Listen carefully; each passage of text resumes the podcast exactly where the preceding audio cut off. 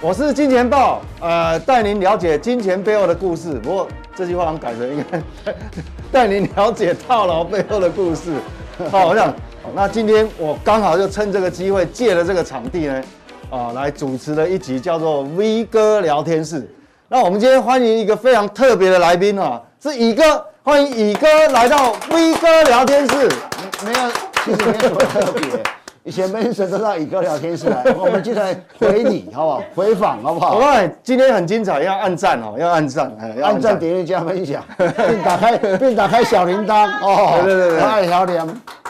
那一开始不可免俗了，还是很抱歉啊，要还是要工商服务一下，工商宣传哈。这个我这是我我是金钱豹的首播，这个首播呢要到我们的官方粉丝页哈，要认这个 logo 哦，这个 logo 这个是一。一一一只爆爆头，爆头哦，对，爆头。那礼拜一到礼拜五的五个交易日，大约在晚餐时间，好，大概七点多左右，好，那有非常多的这个内容哈，生猛新鲜上菜。那各位呢，如果来到官网哈，这边有这个点可以点阅的哈，那你就进去，可以当天很精彩的就及时的这个相对比较及时的这个讯息啦，提供给各位。好，那。工商服务完呢，今天我们看到这个背板 哈，这城市套路深啊，乡村路太滑，不知道走哪一条。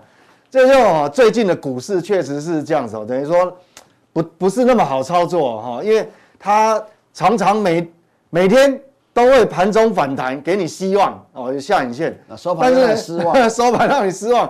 像昨天强势反弹啊，今天马上就让你失望哈，所以确实是呃不是那么好做了。所以真的是，到底要选择哪一条路？我讲其实操作有很多种方法。好，那等一下我们会一一跟各位解答，就是分享一下我们的一个逻辑、一个看法哈。好，那今天主要讨论哈，我想这个论多空啊，我想，呃，这个说实话，如果说你纯粹从这个技术面哈，日 K 线来看，应该大部分人会讲空嘛哈。这个是加权指数哈，各位看这加权指数，这个你说要多嘛？大概也没有人会相信啊，大概没有人会。你看这个已经跌破这个颈线，有点疑似头肩顶了哈。那今天为什么会跌那么多？主要正央的台积电。那今天比较难看哦，各位看到画面上这个 K 线图啊，它是跌破昨天低点了。所以，所以为什么我说这个每天像昨天给你满怀希望，今天马上就让你失望哈？我想这个图哈，哎，我们可不可以用那个叉 Q？哎，对对对，各位看哦，你看这叫季线嘛？哎，对对对，各位看哈，这个把昨天红 K 是吞噬掉，所以这个很难看。你看这个确实哈，你说这个还在多头，我坦白讲，十个有九个不相信，连我自己都不太相信了哈。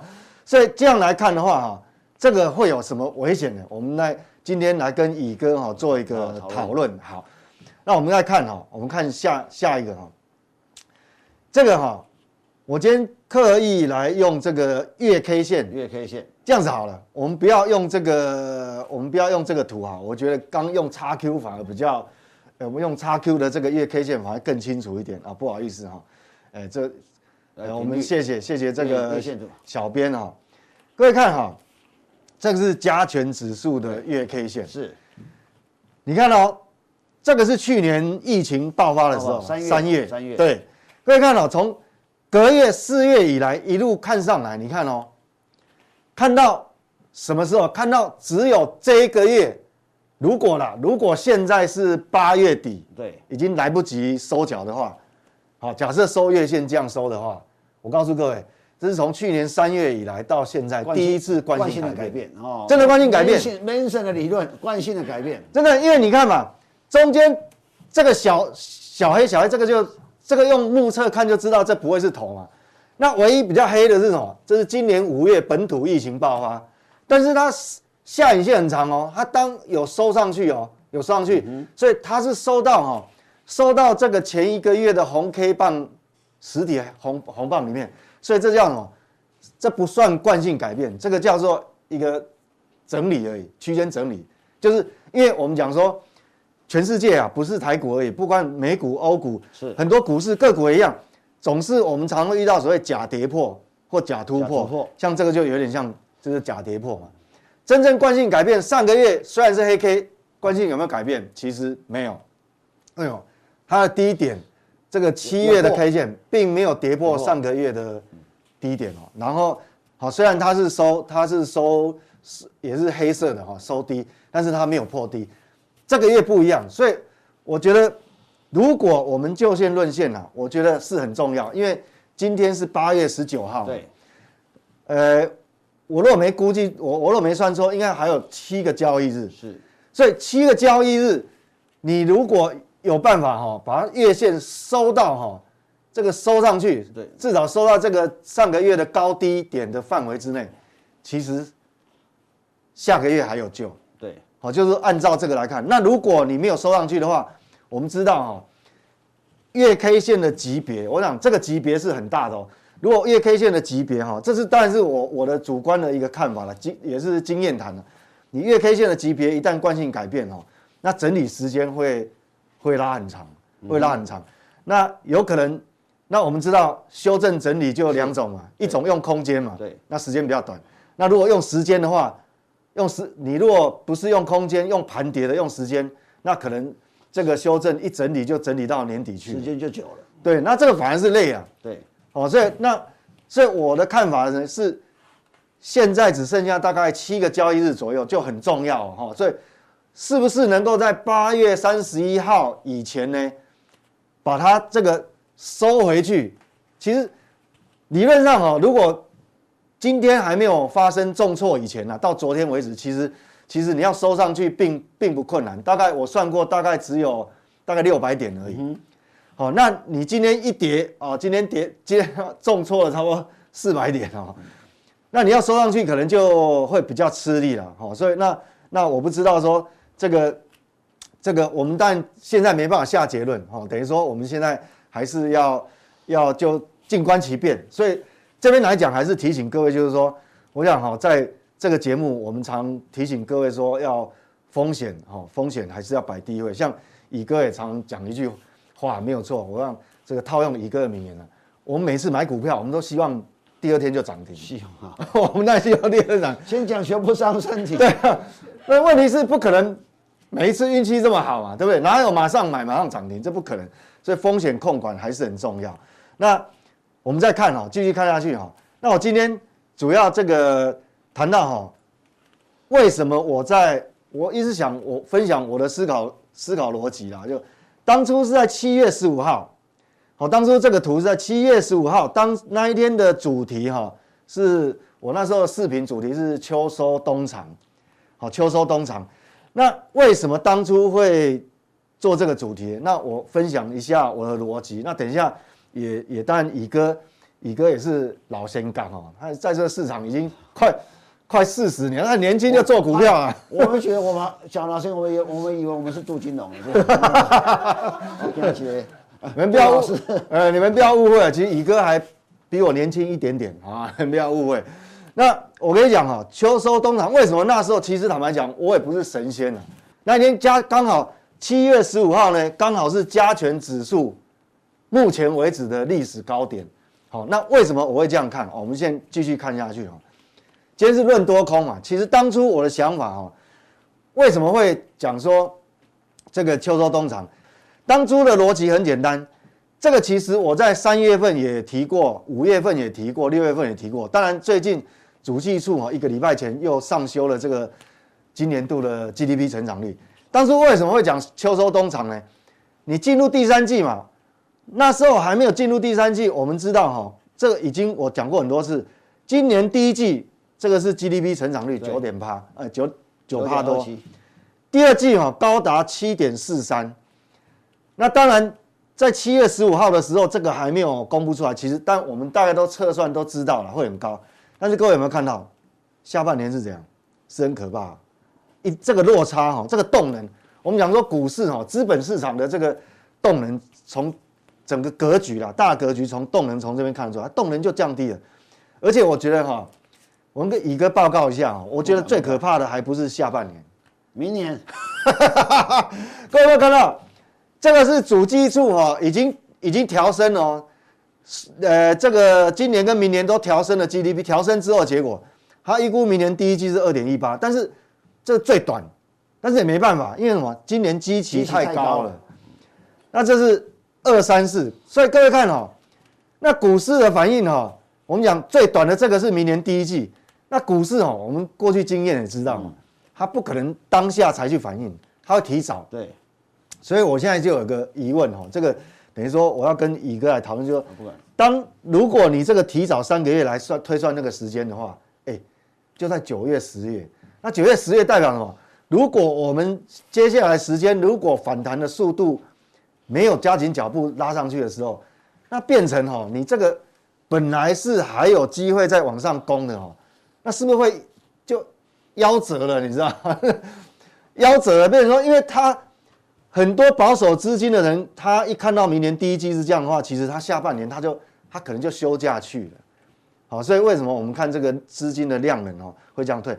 所以说七月十五号。当初讲秋收冬藏，原意是要告诉各位说，因为这个动能减减低，下半年就第三季哈，当时的想法是，如果它再继续往上走高的时候，我一定是站在卖方，是要分批获利了结。好，好了，那一定会有人要问啊，就那那时候预估是还会往上走啊，那如果跌了呢，没有涨，那怎么办？我告诉各位，这个就是逻辑的问题。如果它没有再继续往往上涨，那代表代表这个行情是比我预估的还要弱势，对不对？是认同吗？既然比我预估的还要弱势，没有往一万九去攻，那更要卖啊，不是吗？所以基本上我那时候的持股等于说是在七月底以前就分批获利了结，持股率就降很低了。所以这个也是一种运气了哈。那我们接下去看哈，我觉得我比较在意的哈，现在哈这个主计处。公布出来，它调升的今年 GDP 是五点八，好，那这个是民间消费，今年主要这么高是因为民间投资成长。其实哈，我看到这个数字以前，我看到这个数字，我第一个不是看这边，也不是看这边，我要看这边最后一列。为什么？所有上市柜公司除了金控以外，其实是出口成长最重要。好，那你看哦，今年是二十八趴，好，那明年一掉，但是其实哈，各位不要以为这样说哇，好可怕。所以它只是提早回到原来的位置，并不是说真的明年就很差了，是今年特别好。所以我觉得说，整个格局呢，大概我们现在所处的环境是是这样子的。那当然，这个哈也要请教一下这个乙哥哈，如果面对这样的环境，那以过去的这个经验哦，那怎么办？因为大部分手上还有股票嘛。我们这样讲哈，二零一一年是最特别的年份，为什么？刚才 Vincent 的那个图有没有？第一季九九趴多的。对对对，就前一张图。你注意看哦，今年的电子我们讲出口了，第一季是超乎预期的好啊！对对对，好翻了，真的是好翻。哎，通常我们我们知道，我们我们电子产业是这样，呃，最好的是第三季。其实往年第一季是淡的，对，最淡的，因为还加上过年嘛。哎，对，因为中刚好是与与美国讲，美国消费旺季在 Christmas 圣诞节跟跟跟对好，所以你往前推两三个月。因为我台湾要出货，然后要铺货，通常你大概是第二季开始接到订单，对，然后第慢慢生产到到第三季送到这个美国去，或很到消费市场去，那十二月呃第四季他们开始卖嘛。通常我们的最旺的那个出口通常是下半年，对。可是今年很特别在于说，它今年第一季的出口特别旺，对，真的是好，这就是一个跌破眼镜了。对，为什么？就是疫情影响嘛，所以。一路从去年开始啊，从去年第二季、第三季开始一路好，就是说 MBPC 一直卖、一直卖、一直卖。前阵子啊，我想看到一个出口的一个成长表，对，那时候有出了一个简讯，那 Mason 有讲，他说，资通讯产品啊，确实是，那时候我记得是成长，那六月份订单嘛，在六趴而已，成长六趴，变低了。对，那时候那那这时候这个电子零组件大概成长三十六、三十几趴，那就那大家思思考问题，就是说。呃，所谓的资通讯是是最，就是消费端应该讲终端的，就终端消费消费者，就是说像 M V P C 这种，其实我手机这些，哎，成长变少了。对啊。可是我零组件为什么还在还在成长？其实我害怕的是这个。对。那其实你要理理解，很多很多很多人讲，他说，嗯，这个半导体，我我大家思考问，半导体产业这到底是领先指标还是落后指标？来思考这个问题。就是说，因为为什么我我会这样讲？就是说。其实最接近、最贴近市场是什么？终端。对啊，对啊。所以你会发现说，为什么？为什么这个最近半导体开始有点，就像台积电为什么弱？就是说，就几个问题，就是说，第一个，终端这个这一块 open booking 好像有点停滞，所以它毛掉掉下来。第二个哦，我们我们当然以过去引以为傲的像像像台积电一样，他讲说我的三纳米多厉害多厉害哈，一直别人跟不上，问题就出在出出现在什么？现在三纳米谁在用？就只有几家嘛，Apple 嘛，对，就是说，就是说我我我至少可以一路往上潜，我花很多钱，我我知道很多门槛，你跨不进来。全世界可以做三纳米，大概只有除了我台积电，还有可能要三星跟跟进来。可是好像市场上，现现在是好一点了，还好那个苹果的对这个股价哦还很强势。问题对对，问题说问题说你你你你可能今年最红的不是这个啊，是是像车用晶片那个十二寸那个二十八，缺最多的是那个。对对，所以就就就这在整个电子产业调整里面就就开始出现变化，所以除了我们看这个看进出口订单每每个月的向细项调整，哎，这是蛮重要。所以我看到那个时候觉得说，为什么很多人说？啊，电子股什么利多了不涨？其实回头回头去想，最近我在思考很多的钢铁股，这最近很多利多为什么也不涨？可是你会发现，最近股票市场的变动是跟着航运股在走嘛？所以航运股大涨，我指数大涨；航运股跌，我就跌。今天盘中也是。那为什么这样呢？因为这个市场很特别，说市场资金还集中在这边，因为因为这个这个这叫市，这这那那明显就叫市场。那市场现在钱往这边堆的时候，它会变成重点。我说我要讲这个意思，如果这个盘哦，短线上面要要要再涨，我我认为啊，航航运股可能还是个重要的一个参考指标，因为不太会改变。好，那我们看哈，我记得在一个礼拜前哈，我跟各位讨呃讨论过，包括说我们自我去检视，就是说你把心里面放这四种重要因素，就说。加权指数跌破季线之后，到底有没有走空哦？我们检视几个因素。我们现在，我们到今天，哎，有变化哦，才差一个礼拜有变化。我们来一个一个看哦。第一个，国际股市明显走空嘛，哎，本来美股没有跌的，还在创高，哎，这两天跌了，开始跌了哈。等一下我们来看一下它的 K 线图。第二个重要因素是什么？国际市场有没有出现美元荒？很不幸哦，最近美元指数又转强了，这个。所以有时候其实这个也不是我们能够事先预料得到哈。那当然很重要，我们台湾自己的基本面啊，就外销订单有没有明显下滑？我坦白讲，八月二十号快到了啊，明天傍晚，明天傍晚公布的数据非常重要。如果资通讯突然订单很明显掉很掉得很明显的话，那这个可能哈，这个就危险性就出来了啊。这个等一下跟后面我跟各位。来报告，而且哦，台湾的外销订单连续成长十六个月，呃，对啊，还就说如果说 突然间，那那个会很可怕，那个那个变成我就会整个改变我对基本面的看法哈，所以一向我本来都是很乐观的哈。那最后一个是什么？这四个大因素嘛，哈，重要的因子有没有重要指标股连续下挫？我看一个礼拜前我在检视这四个的时候，通通还没有大问题，今天。这个有一点问题，这个有一点问题啊，这个还没出来，这个有没有？台积电啊，今天重挫，所以，所以我们要很小心了。我们再继续看下去。我补充一个哈，我可以补充一个，说今天我我早上我在思考这个，我跟我一个好朋友在讨论这个东西，就是说，他看第一个，他上看到那个从月线、周线的的所谓的技术指标，包括嗯 K D 也好，包括 M A C D 也好，基本上都符合一个中档、中期回档的一个调整。那他我我我我就他就问我个问题，那台湾啊这些产业是不是都都没救了？那我们回回想，因为这次的全世界环境很特别，在哪比如说？因为有疫情这个因素，从去年一直干扰到现在。像我我所以，我得到个结论的说，嗯，如果下一个景气，我我景气可能有有有各种产业不同的景气，当然当然，下一个会出现报复性成长，就四个字。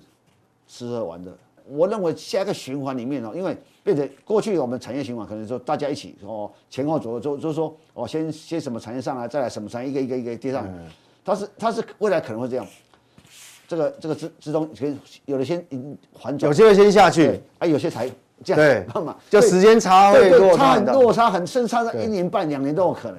反正下半年还有五倍券啊，还有五倍券。就这个，我意思说，全世界的政府都在思考说，怎么样这个经济活起来。哎，哎，我们平常讲，坦白讲了，像台湾经济成长率这么高了，真的很不容易，因为基本上都不好，因为台湾刚好踩到那种啊，对对对对，MBPC 那种那种出货潮，所以咳咳 对不起，也许下个阶阶段是我这个这个东西可能会修正啊。可是呢，另外一个被疫情所害，我也观察到疫情所害的产业可能有不同的局面，但所以这块市场是有有些是造成了很多有结构性改变了，有好几个产业哦。对啊，我们会跟乙哥讨论。那我们继续看哈。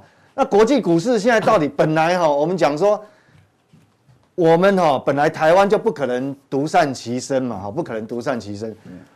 如果说我们要反弹，我模拟一个状况哦，现在就马上遇到，就本来前几天我在想说，当我们跌到一个程度，当我们要反弹的时候，万一如果刚好刚好遇到美股修正怎么办？那也很倒霉。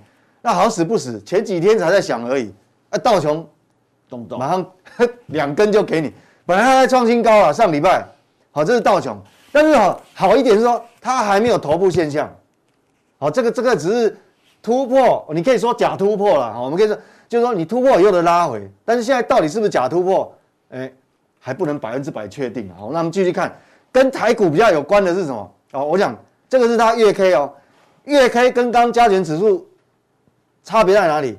加权指数，我们刚刚看到那个已已经疑似惯性改变，但月月 K 还没有收哦，还有七个交易日，但是道琼还没有啊，你不能判他死刑哦，还没有。那我们继续看，跟我们台湾比较有关系，但是这个科技指数纳斯达克，那纳斯达克也连续两个长黑了，哦，连续两个长黑，是让它跌破哈，跌破这个二十日线，但是呢，你感觉好像有个小头部，但这个是一个给我们一个警讯，好，一个警讯。但是是不是能够就断定说它就走空了？我们看月 K，就要用月 K。好，月 K，你觉得这个有头部吗？还好嘛。其实哦，你一样哦，从去年一路走上来，你看哦，每一根 K，你说有关疑似惯性改变，这一根比较像嘛，但是什么？它收脚了，收脚，它收上去了，它的这个收盘哈，没有比前一个月的收盘还还低啊。对，没开盘低。那这一根感觉也惯性改变，但是什么？它还在这个前一个月高低范围里面，这个这这个叫什么？假跌破，然后强势整理。从这样一路看上来，其实哈，到现在以月 K，我讲月 K 线级别哈，都还没有出现惯性哦。对，还没出现惯性改变。所以理论上哈，我觉得以国际股市环境来看，我还没有那么有把握说完全它走空了。如果真的走空，我连多都不做了，我直接做空就好了哈。这个大概是这样概念。我们继续看哦。好，那我们看刚第二个条件，我们四个因子嘛。第二个条件，你看美元指数好死不死，我们好容易要好不容易要反弹了，美元给你转强。美元转强到底跟我们有什么关系？我跟各位讲哦，今天外资卖超，除了是因为前一天美股这个尾盘重挫以外，各位知道还有一个是什么？你美元转强，外资一定那个钱一定尽量往美元资产靠拢，他不会买超了。所以你看。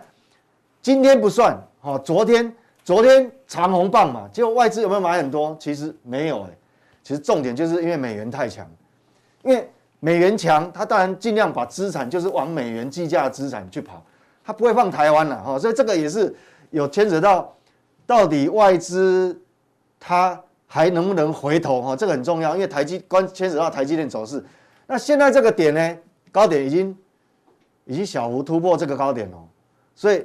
确实，才一个礼拜变化。我们讲讲那个四大哦，有没有走空的因子？好，才过一个礼拜，你看变那么多。我们继续看下去哈。那这个就我刚刚讲基基本面最重要的这这个刚，那这个是什么？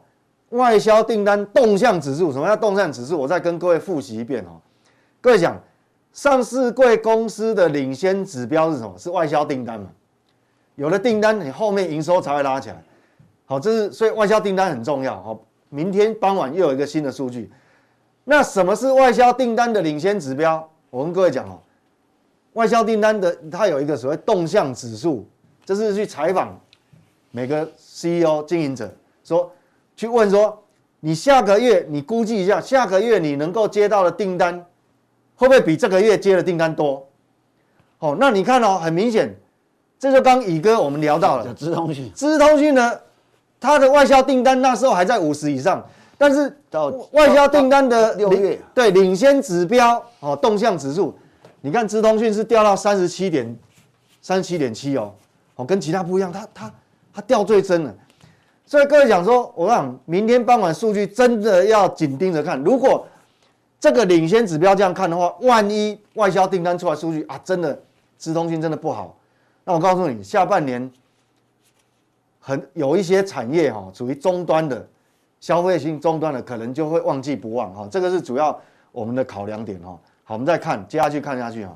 那这一样最后一个四大因素里面，当上个礼拜在讲的时候。还没有所谓的重量级的公司哦，连续性重挫，那完了。这两天台积电出现这样，所以我觉得说，其实这个叫屋漏偏逢连夜雨。所以为什么我们前面讲说哦，最近股市很难做啊？这城市套路深啊，乡乡村路太滑，他不知道走哪一条哈。好，那这个就是所以我我我讲，那目前变成说我们风险控制就相对很重要。好，我们接下去看哈，那。但是呢，是不是全部全部的这个这个一千七百多档的这挂牌公司都都不怎么好？我讲礼拜一啊，礼拜一的时候跟各位讲说，我们把范围缩小，就是说这个阶段，而且那那一天我在讲说，假设你你有幸，你上面减码很多，你现在满手现金，几乎是空手的人，那你怎么挑股票呢？哦，我们讲说，你把七月营收。这个创历史新高的，总共有一百六十四档。那我们从这里面看哈，我们来看哈，你你这样子看下去，大盘我一直有观念说，大盘选股比我们自己选重要。所以那时候举这个美琪玛，那我们看美琪玛的 K 线。礼拜一的时候，我们在讲解这个时候，美琪玛是是在这个地方，就前一天是长上影线，但是礼拜礼拜一呢是有一个红棒吞噬掉。你看嘛，我就说，在这个节骨眼盘这么差的时候，你要选股哈。坦白讲，还不如大盘帮你选股比较重要。你就找那个相对大盘强势会冒出头的。你看到今天为止，是不是礼拜二、礼拜三、礼拜四，是不是长这个样子？所以我觉得说，有时候我们要运用一些方法了。哈，我们讲今天主题方法论嘛。哈，那我们再继续看哦。那天还举了一个什么例子呢？好，除了礼拜一，还要举一个巨基。巨基。好，那我们再看 XQ 的画面。那当初是在礼拜一，是在。这个地方，好，那到礼拜二它还收个，它还下跌哦，小十字线。但是你看哦，礼拜三、礼拜四是不是创高？所以这意思就是说，我们并其实也不是说大盘就不好，就一定完全全部灭顶，不是这样。所以还是有它的方法。好，那既然是这样的话，我们继续看下去哈。等一下。我加强定好要跟各位各位讲的是什么？我这个我常常提了哦，也不是讲第一次。我说看法很重要，但是做法更重要。那这时候呢，会有人有疑问，因为我们常讲一些产业的基本面，但是有的人是呃比较着重在技术分析。其实很多人误解说基本面跟技术分析是有冲突的，但是在我的领域，我觉得说可能。没有讲得很清楚，大家误会了。其实这两个其实根本没有冲突哦，看法很重要，做法很更重要。基本面跟技术面其实并不冲突。我等一下讲这个很重要的观念哦。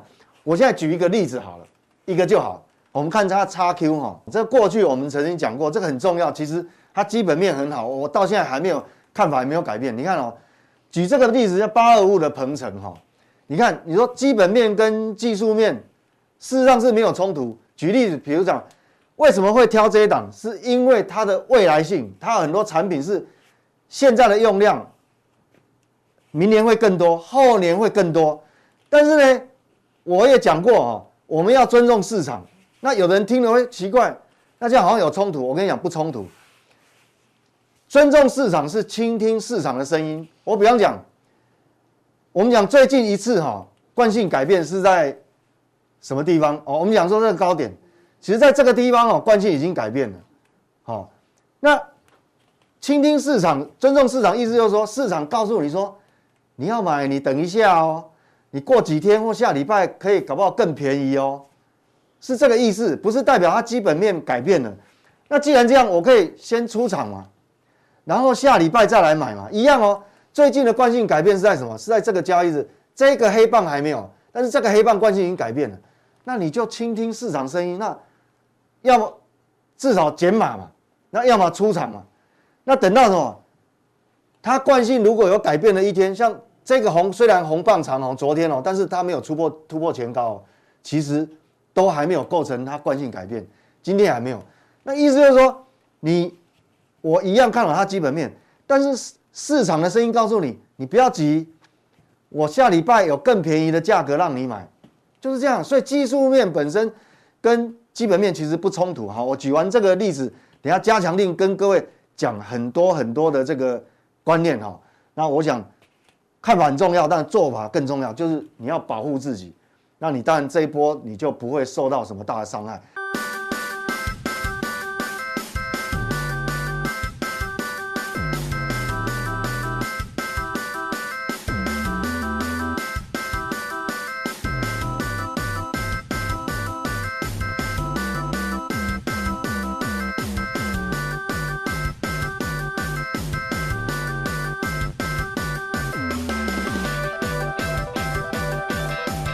那我们今天还有很重要的问题，就是要跟乙哥哈，我们这个好不容易乙哥来到我们 V 哥 聊天室哈。今天讨论一个主题，就钢铁人风云再起，还有没有续集哈？为什么要提这个问题？就发觉哈，中国大陆大概他公布哈，他有公布这个这个上半年的这个粗钢的产产量哦。我们看下一页哈，那粗钢的产量是这样子哦。上半年累计中国生产出钢有五点六三亿吨，它年增率，重点是年增率比还是去年同期好增加十一点八，等于十二趴。那今天跟乙哥为什么要讨论到这个？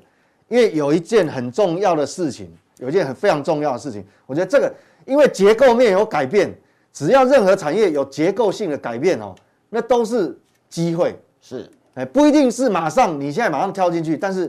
它存在的机会，我们看下一页。那我们看完钢那个粗钢上半年累积是比去年成长十一点八个百分点哦。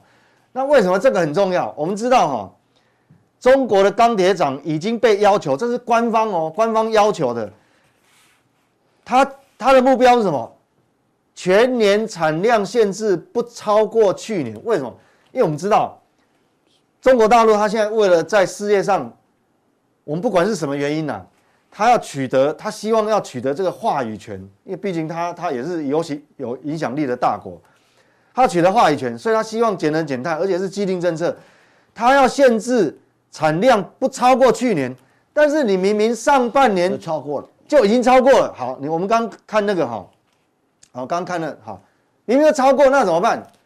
我跟各位报告哈，他从七月开始，从上个月，好，这个七月开始他就要减产了，好。就这个七月从一路到年底，因为你不超过，你要限制不超过嘛，那不超过你上半年超过那么多，那下半年一定要很努力减产，为了什么？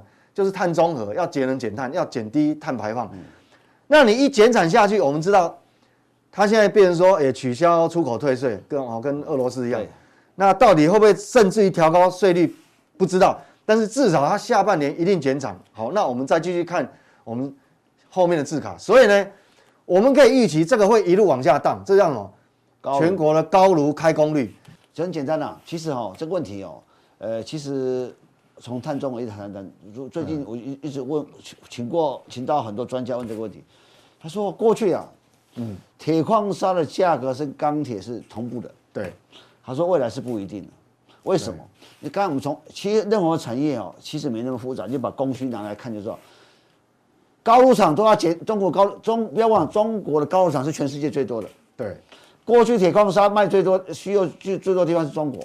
你想看嘛？我高炉厂要减产，有有人是停掉，铁矿砂一定跌嘛，而且肯定不会新设。对，他现在新设一定是把旧的拆掉。欧洲欧洲也一样。啊，第二个，未来所有钢铁产业的一个产业的一个所谓的新的逻辑是，过去大型一贯炼钢厂都是高炉。可是，可是，未来是改电炉。你要知道，美国几个大钢厂基本上都是电炉，欧洲也是啊。那那过去为什么我们这样讲？简单讲，高炉跟电炉有什么不一样？高炉用铁矿砂然后去炼，然后对对对对然后就说就要用焦煤去炼。哈，这个就像什么？我们讲一个大家比较容易懂，纸浆哦，就是说原子就是一般一般的原一般的纸浆，木材弄弄成木材弄成就这新鲜原原新新鲜纸浆。另外一种叫废钢，电炉就用废钢的，对对对，废钢就是像再生纸，嗯，好，那叫废钢。好，因为为什么电电炉来讲，基本上污染性就没那么严重，所以未来电炉厂，而而且这几年哦，电炉的技术层次越来越高，因为电炉过去跟这种一贯型的高炉厂是不一样，它做比较好的钢材，像汽车比较高级钢材都都要高炉。慢慢的，因为电炉呢，就用它的主要的的材料是废钢，所以废钢里面有很多杂质，也也可能可能有有掺铝啊、掺铜、掺手啊，做出来这个就这个杂质只能做未来过去可能做 H 型钢、条钢，那可能就是以这个为主。所以未来未来未来就是说，因为技术越层次越来越高，所以它可以它的精精炼的程度越来越高，去杂质的能力越来越强，所以电炉会变主流。他说他所以简单来讲，也许。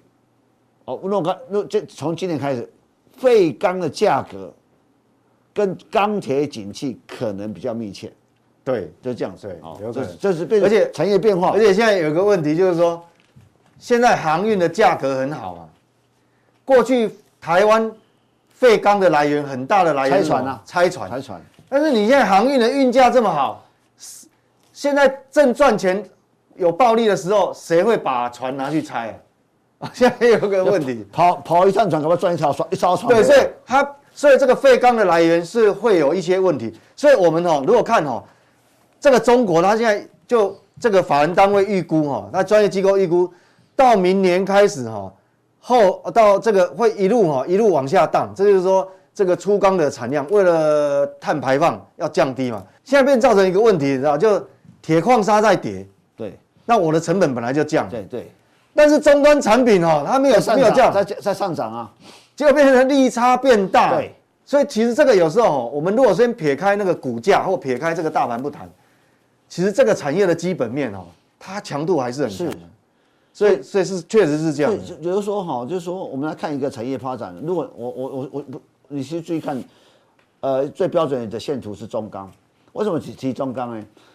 因为钢铁景气从零八年金融海啸就沉潜了十多年，其实今年才开始正式慢慢好转。那你看中钢线组涨一段就就停了。如果真这个大，我我们把认为一个一个循环的话，如果这是有效循环的话，啊，通常不会只有涨一股票不会涨一段的。对，过去过去大循环没有，它跟水泥一样，那个 cycle 是很长的。那第二个正常，你去看哦，今年上半年的财报里面呢，钢铁股。的营业利率跟 EPS 远胜过上一波两千零八年，你你你懂不懂？我说过去十多年来，虽然钢铁业不景气，台湾做做内部结结构调整哦，上零八零两千零到两千零八年跟这一波的这这这个半年好，你把同时间最高营业利率来比，哎，台湾很多钢厂的营业率比上一波景气还好，为什么？就是说，你在你你因为台湾钢厂，哇，亏你做做几千万，他是做了很多的产业上的调整，在台湾是有进步的，而且而且普遍来看，上半年钢铁业的 EPS 都非常好看，哦，那我认为下半年搞不好会更好，所以说也许啦，也许啦，也许大家对钢铁真的啊，因为过去真的也知道跟航运有有股价有互动关系，要所以航运跌在受受到影响，但是你会发现。很多都是过去赔的，然后开始赚，那有些以前以前赚的赚的更多，所以只是股价都还没发现。所以我，我我做一个做一个投资来讲，做一个股市投资来讲，下一波股票市场会不会有行情？如果连这个东西都不会涨的话，当然这个行情的沉这沉潜的时间会拉长嘛。那就是比如说，对，这市场还没有准备要开始涨嘛，那这逻辑很简单。而且我再我再我再补充一个哈，其实啊，台湾全世界台湾股票是很特别啊。没啊，应该全球股票八月到十月啊，通常是多事之秋。啊，没有错，没有错，没有多。为什么？刚好财报公布了啊，八月十号一公布之后，过去很多重大事件哈，大跌都都是在这个对这个地地在中秋节附近。那我们来看，哦像乙哥有跟我们准备这个这个国际市场，其实呃，其实太平洋航运哦，这个其实因为钢铁跟航运其实现在有个大，这叫散散装轮，所以。钢铁跟原物料跟散装是密切关系的。对，好，我们先把这个这个这个关系先讲清楚。所以，所以我们看哈，其实现在有个问题，就是他们唯一的现在大缺点就是筹码太乱。对。那至于说我们讲说这个航运跟钢铁，我们来看一下国际哦，由我们乙哥来跟我们看一下哦。它带来的这个这个这个这个国际市场目前哈、哦，跟我们先不看自己，看国际市场到底是是怎么样。大大概美国钢价就它就是亚洲的一倍啊，对，就是等于啊 double 上去。对啊，一倍啊。对啊，所以你想嘛，所以你就想一件事情，要我、啊，要我们讲讲某公某属你啊，要我我我能我只要拿到中钢的料，嗯，那我能够只要 我买到美国去，只要传奇能够。排得上，我到美国赚一倍啊！再到美国，哦，马上有一倍的价格。所以就说，所以说，我就想说，中钢啊，已经连三连续三呃呃六七八没调嘛，九月稍微调一下。我意思说说，你也不能长期这样说，我要照顾下游，你不要忘了。你照顾到真的是下游嘛？还是有办法的人？那我我我们可以来呃帮我们打一看叉 K，我打一下那个中钢的日 K 线，我们来看一下。那就涨涨就停，就就就就就涨一段啊，停下来。对，这个等于说你如果拉长时间来看，其实它就是一个区间整理。